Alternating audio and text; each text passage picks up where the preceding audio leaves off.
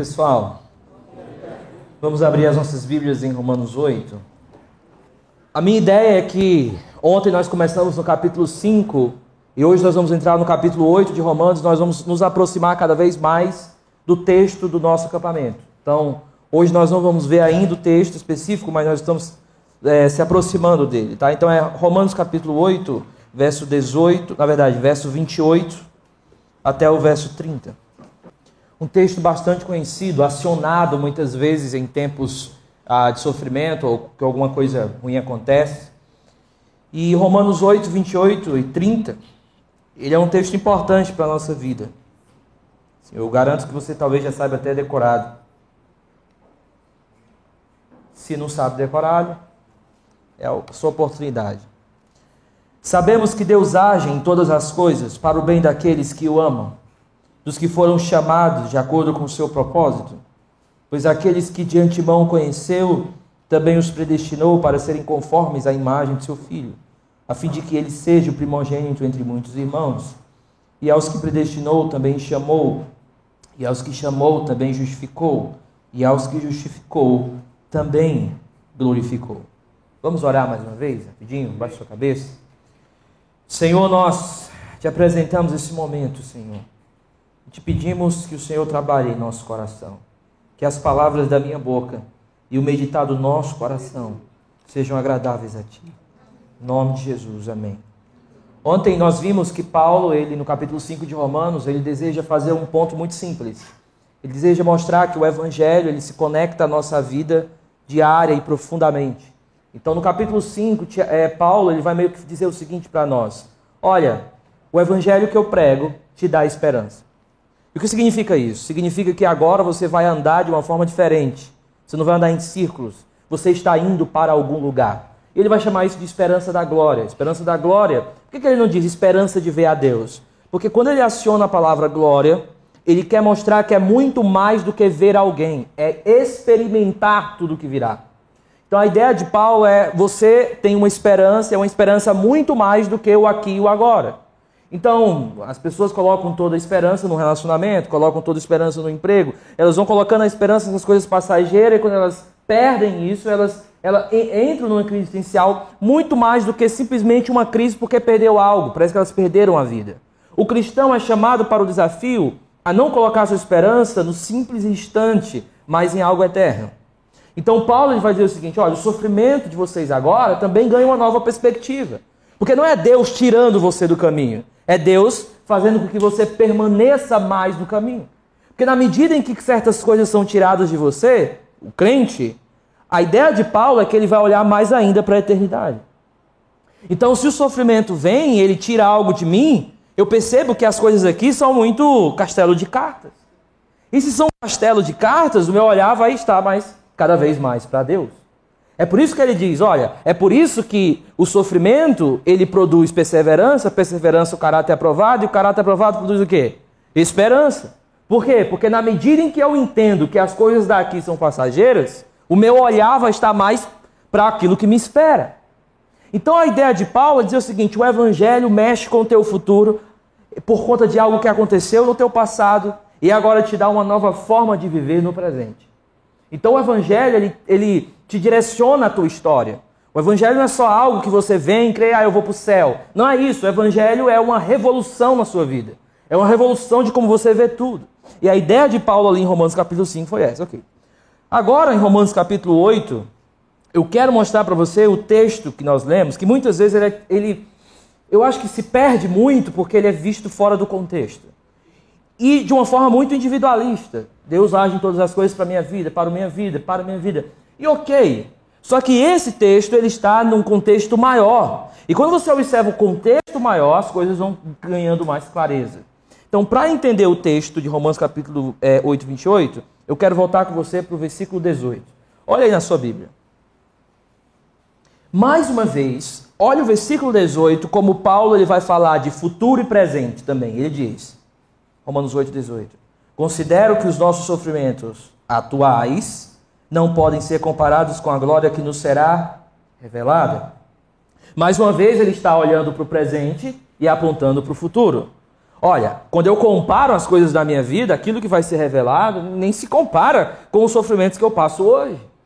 Então, mais uma vez, ele faz isso, e agora o restante do versículo, do capítulo, é Paulo indo para o futuro e depois voltando para o presente. Vamos olhar como é que ele faz isso. Veja comigo o verso 19. Vamos lendo. A natureza criada aguarda, aguarda com grande expectativa que os filhos de Deus sejam revelados, pois ela foi submetida à inutilidade não pela sua própria escolha, mas por causa da vontade daquele que a sujeitou, no caso da queda do homem, na esperança de que a própria natureza criada será liberta, libertada da escravidão da decadência. O que Paulo está dizendo é: a natureza aguarda o futuro. Então, olha que interessante. A natureza que nós estamos olhando aqui ela está, e a parte daqui de com grande expectativa é literalmente, não gosto dessa palavra, mas a ideia é que ele está nas pontas dos pés. A natureza está numa expectativa tão grande, mas ela está com expectativa grande olhando para os filhos de Deus. Então é como se ela estivesse assim: quando eles forem revelados, é porque significa que nós vamos ser transformados. Então a ideia é que a criação está numa expectativa brutal nos filhos de Deus. E está esperando, por quê? Aí é que vem o ponto. Porque a criação vai ser transformada para receber os filhos de Deus. Então ela está nessa expectativa. O que significa que no futuro vai existir uma nova terra, sem as decadências que nós vemos, sem as deficiências que nós vemos, sem os problemas que nós vemos. É o novo céu e a nova terra. Deixa eu dizer uma coisa para você, mais uma nota de rodapé. Você não vai para o céu ficar flutuando. A ideia de Gasparzinho, de que todo mundo vai ficar cantando para sempre, todo mundo com arpinha. Isso é muito estranho. É novo céu e nova terra. Eu não sei qual vai ser a relação disso, não sei qual vai ser o meio de se chegar, se vai ser nessa dimensão de cima a baixo. Isso a Bíblia não fala, mas uma coisa é clara: nós vamos viver numa terra transformada. Uma vez eu estava evangelizando, é, é, aconselhando uma mãe e ela tinha é, o filho dela tinha sofrido um acidente muito pesado. E aí eu li esse texto para ela e ela disse assim: quer dizer que um dia as coisas vão ser transformadas, pastor? É. Você não vai viver para sempre assim. E o seu filho não vai ficar para sempre assim. Por quê? Porque no momento em que o corpo do seu filho for transformado, a criação que aguarda com grande expectativa também vai ser transformada. Então perceba: futuro, presente. Vamos continuar. Aí diz o seguinte: Pois ela, ok, a gente já leu isso, de que a própria natureza criada, verso 21, será libertada da escravidão da decadência em que se encontra recebendo, perceba, a criação vai receber os filhos de Deus, a gloriosa liberdade dos filhos de Deus. A ideia é que nós vamos ser libertos dessa escravidão do corpo que nós ainda vivemos. Então você não vai ficar sem corpo você vai ter o corpo transformado. Então, o cristão ele está andando para um futuro de glória, aonde ele vai ser completamente transformado. Ok? Mas olha o que a criação faz no verso 22. Sabemos que toda a natureza criada geme até agora com dores de parto. Esse gemido da natureza provavelmente é uma ideia de catástrofes ou algo que sempre causa algum tipo de decadência. Então, ah, o gemer aqui é por alguma fraqueza da criação. Por quê? Porque os filhos de Deus também gemem porque não sabem como orar, que é uma fraqueza dos filhos de Deus. Então, o gemido aqui não é um gemido só de expectativa, mas um gemido de fraqueza. Então, a ideia é que a criação ela está constantemente na expectativa e em decadência, na expectativa e decadência. Quando você vê essas catástrofes que nós chamamos de naturais, é uma espécie de a criação assinalando para os filhos de Deus que ela está em decadência, ela geme esperando que as coisas não fiquem assim para sempre. Então, uma vez eu estava no carro e minha esposa, ela, a gente estava indo para a praia, fazia quase três anos que não ia para a praia, e ela disse assim: faz o seguinte, olha, olha que bonito, eu olhei para o céu e a ideia, eu não estava bem esse dia, e quando eu olhei para o céu, eu vi aquilo tudo muito bonito, azul. E aí, naquele momento, eu percebi: Deus fez algo tão bonito assim, mas é como se o céu estivesse assinalando para mim: não vai ser para sempre assim, do jeito que você está hoje. Vai chegar um dia que as decadências tuas vão cessar, porque a natureza espera que a decadência dela também cesse. Então a ideia é que Paulo olhando para o futuro. Ok. Agora, olha o que ele faz, verso 23. E não só isso, mas nós também, que temos os primeiros frutos do Espírito, gememos interiormente. Eu quero chamar a sua atenção para primeiros frutos do Espírito. E aqui tem um conceito que eu quero que você é, lembre sempre desse conceito, que é chamado de um já e ainda não. A ideia é que nós já temos os primeiros frutos daquilo que nós teremos plenamente. Ou seja, eu não estou simplesmente esperando algo chegar. Eu estou esperando algo se completar. Porque o início já começou. Então, quando ele diz os primeiros frutos do Espírito, é porque eu já experimento aquilo que eu terei plenamente. Então, a ideia do crente não é que o copo está meio cheio é que o copo está. Aliás, não é que o copo está meio vazio, o copo está meio cheio, porque a obra já começou. É por isso que a comunidade dos santos também é o início dessa obra. A igreja é como se fosse uma antecipação, em parte, daquilo que nós desfrutaremos plenamente com todos, todo o povo, de toda tribo, língua e nação. Então, desfrutar da igreja é desfrutar do que nós teremos. Então, se alguém não gosta da igreja, me perdoe, você não vai gostar do que vai vir por aí. Se você não gosta da comunhão com os irmãos aqui, me perdoe. Você não vai gostar do que vai ser lá. Porque lá vai ser muito maior do que é aqui. Então, às vezes, a galera, os desigrejados da vida, dizem, não, eu vou. Minha igreja é o YouTube. Então vai para o inferno com o YouTube. Porque você não vai gostar do céu. Porque você não vai querer o novo céu e a nova terra. Por quê? Porque lá, porque lá é cheio de povo de toda tribo, língua e nação, cantando ao Senhor, adorando ao Senhor. É um povo santo que vai se reunir. Lá é assim. Então a ideia aqui de Paulo é: Deus já me deu parte daquilo que eu terei plenamente. O Espírito Santo. Agora, o que, é que o Espírito Santo faz? Veja comigo. E não só isso, mas nós também temos primeiros frutos. Gememos interiormente, esperando ansiosamente nossa adoção como filhos a redenção do nosso corpo, pois nessa esperança fomos salvos, mas esperança que se vê não é esperança. Quem espera por aquilo que está vendo? Mas se esperamos o que ainda não vemos, aguardamos pacientemente. Verso 26, agora Paulo vai vir para o presente. Ele começou a falar das expectativas do futuro e agora ele vai falar do que acontece no presente com a gente. Ele vai dizer o seguinte: da mesma forma, o Espírito nos ajuda em nossa fraqueza. E aí tem uma música que diz assim, ó: A obra já começou, mas ela começou como? Misturada com a dor. A ideia é que nós já temos o que nós vamos ter plenamente, mas ainda nós somos fracos. Mas ainda nós estamos em fraqueza. Você já pensou que tem momentos na nossa vida que nós não conseguimos orar? Nós não conseguimos expressar o que nós queremos por conta das nossas fraquezas. E Deus diz assim: ó, calma, porque enquanto a obra está sendo completada, eu coloquei o Espírito para ajudar vocês a experimentar cada vez mais essa completude. Entenda, nós não estamos aguardando algo vir, nós estamos caminhando para algo que nós vamos entrar.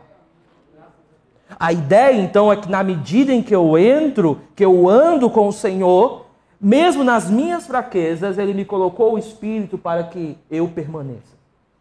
Por que, que eu permaneço? Não é por uma habilidade de perseverança minha.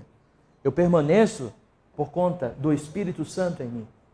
Então, o meu andar em permanência tem as minhas responsabilidades, mas o impulso é do Espírito Santo que habita em mim nas minhas fraquezas. Agora, qual é o papel do Espírito aqui? Dr. Mark Lloyd Jones ele acha que isso aqui é o falar em línguas ele vai dizer o seguinte, uh, verso 26, da mesma forma, o Espírito nos ajuda em nossa fraqueza, pois não sabemos como orar, mas o próprio Espírito intercede por nós com gemidos inexprimíveis.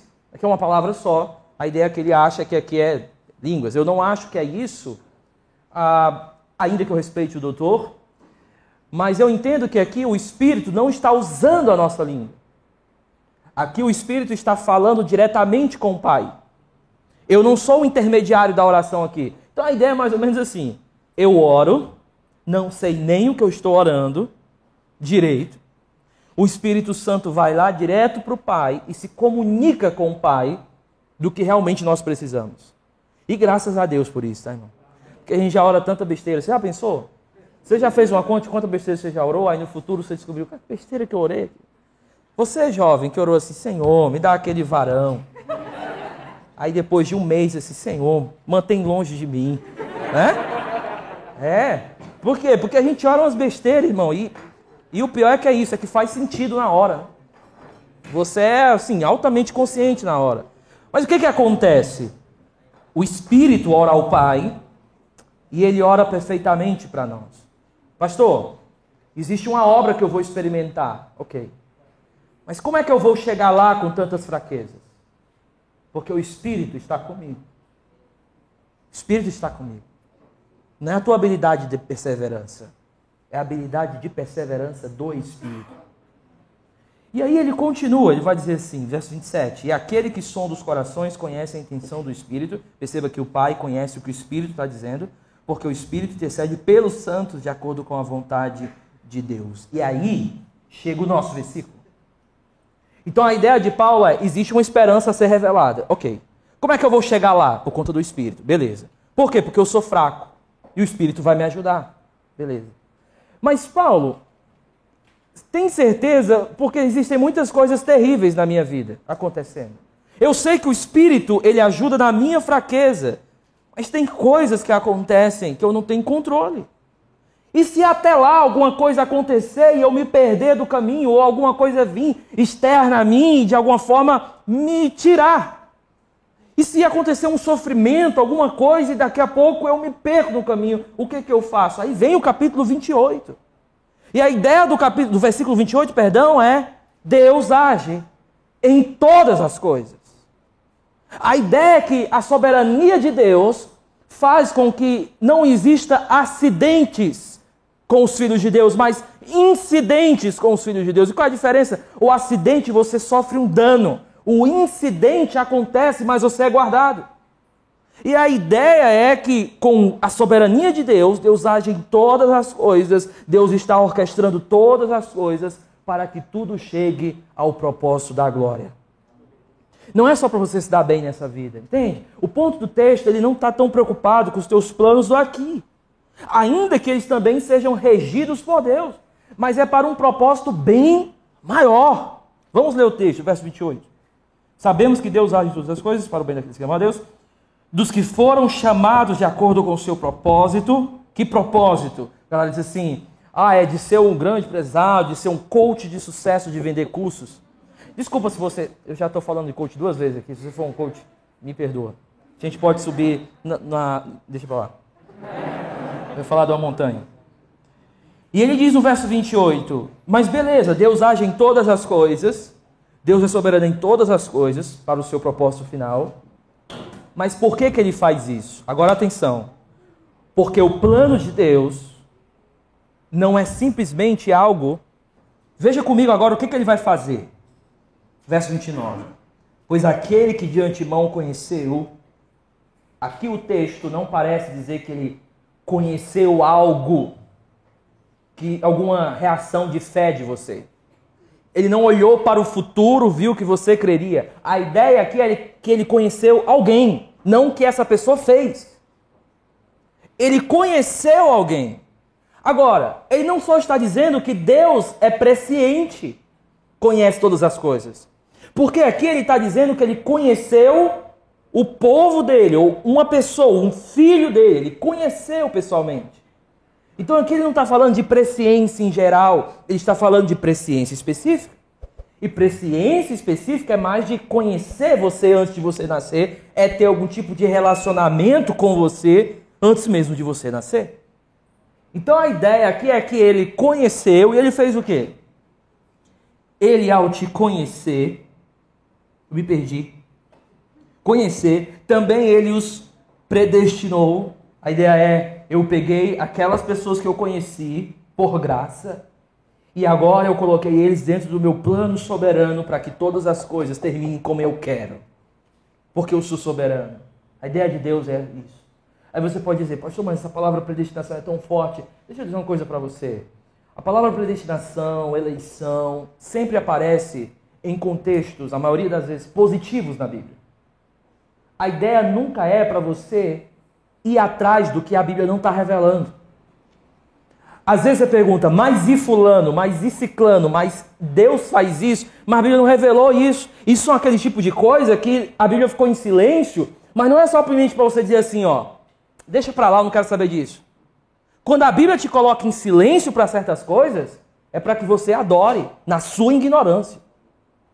É por isso que em Romanos capítulo 11, Paulo termina com a doxologia. Por quê? Porque ao dizer assim, quem conheceu a mente do Senhor? Não sei, mas para ele, dele, todas as coisas são para ele e tal. Porque é adoração. Então, a ideia de Paulo não é que você deve, de alguma forma, dizer o seguinte: eu vou deixar para lá porque eu não sei. A ideia de Paulo, adore porque você não sabe. É um silêncio doxológico de alguém que entendeu que não é Deus, de alguém que entendeu que não sabe todas as coisas, de alguém que entendeu que Deus é tão soberano que ele não perde nada do controle e alguém só resta adorar diante do trono. É por isso que Jó, uma das maiores coisas que Jó queria na vida dele era conversar com Deus no início do sofrimento dele. Durante sete vezes no livro de Jó, Jó pede um, um papo com Deus. Ele diz, ah, se eu conversasse com Deus. Ah, se eu conversasse com Deus. E ele vai falando. Quando chega no final, que Jó começa a falar com Deus, Deus diz assim, beleza, antes de você falar, eu vou falar. E ele fala. Quando Deus termina, Jó diz o quê? Ponho a mão na minha boca e me arrependo do que eu pensei. O que é que Jó está dizendo? Jó está dizendo assim, ó, diante da grandeza dele, eu coloco a mão na minha boca, não é porque eu sei o que aconteceu, mas é porque eu compreendi que diante de um Deus assim, só resta o silêncio que adora. No céu, eu não acho que a gente vai fazer algumas perguntas a Deus. Às vezes eu pensei isso, vamos chegar no céu, eu vou Primeiro eu vou procurar Paulo, vou ver Jesus, obviamente. Procurar Paulo, perguntar um bocado de coisa aqui em Romanos 11 e tal. E eu penso que quando a gente chegar no céu, que a gente todas aquelas nossas perguntas, questionamentos, não vai fazer mais sentido os questionamentos. Não vão fazer. Como Jó. A gente acha que hoje faz sentido eu perguntar algumas coisas a Deus. Mas diante de Deus, a ideia da Bíblia é não vão mais fazer sentido. Não é porque eu vou entender tudo. É porque diante dele não faz sentido algumas perguntas. É por isso que Paulo diz em Romanos: E você, vaso, quem é você para questionar o oleiro? Quem é você? Então a ideia de Paulo aqui é que Deus age em todas as coisas porque ele ama algumas pessoas de uma forma especial e coloca essas pessoas no plano soberano dele. Aí vamos ler o resto para eu terminar agora.